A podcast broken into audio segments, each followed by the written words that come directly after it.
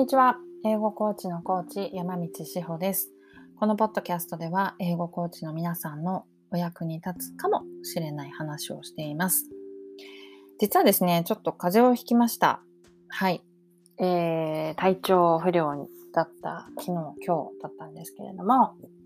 えー、英語コーチという個人事業主のお仕事、まあ、個人でビジネスをしている、しかもオンラインでこう家で仕事をしているという場合はですね、休みというのは、まあ基本的に本当に自分で作らないといけないんですよね。なので、なんかこう英語コーチの働き方をテーマに今日は話をしようと思ったんですけど、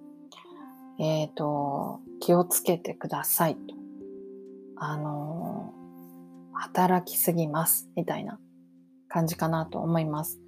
今日は、あの、もう朝起きて結構寒気と頭痛がひどかったので、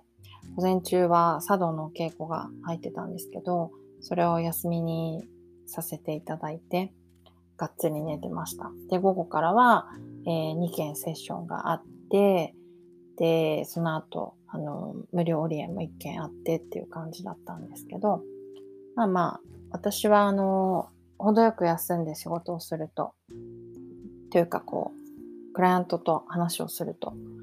元気になるタイプなので、なんとなくそんな感じで、今は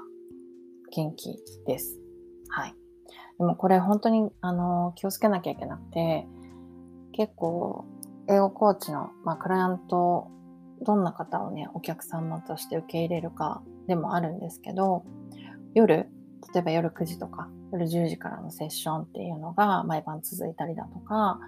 あとは土曜日、土日がセッション付けですってなったりだとかします。で、あの、スクール系の英語コーチングだと結構今定休日っていうのを作ってくれてたりもすると思うんですよね。週に1日は英語コーチも定休日を作るのでお返事はしませんみたいなのを作ったりとかしていて、るんですけど、個人でやる皆さんも、あの、何曜日は、まあ、例えば LINE を開かないとか、何曜日は返事をしないとか、何曜日は、まあ、自分のためのあの時間にするとかですね、結構そういうふうにバランスよく決めていかないと、気づいたら、あの、本当にずっと仕事してるみたいな感じになり得ちゃうので、お気をつけください。特になんか好きだからやってるじゃないですか。こういう仕事をね。しかも在宅で働きたいなと思って在宅でやってたりするので、もう気づいたら本当にあの四六時中みたいな感じでなったりするので、結構メリハリをつけて何曜日休みでとかっていうのは大事だなと思います。あの、それはお客様に言っても大丈夫ですよ。例えば、もう週末は子供たちのね、習い事いっぱいいっぱいなんで、あの、セッションは受け付けてませんとか、定休日ですとかいうことをお伝えしても、そこを理解してくれるお客様がいらっしゃると思うので、えー、しっかりね、長くお仕事を続けていくためにも、のメリハリをつけて、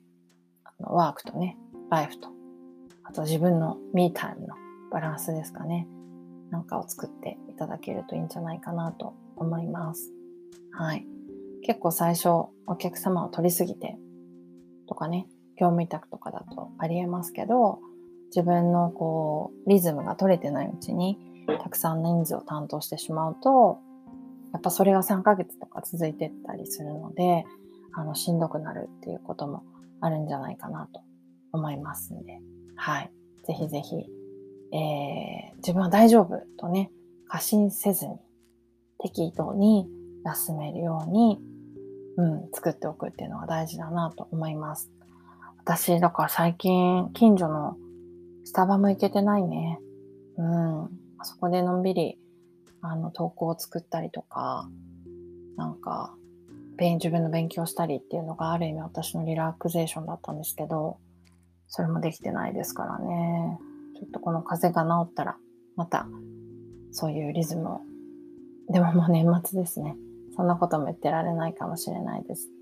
はい。皆さん、年末年始ね、のんびりできるといいんですが、でも普段からしっかりお休みは意識していてください。今日も聞いてくださってありがとうございます。ではでは。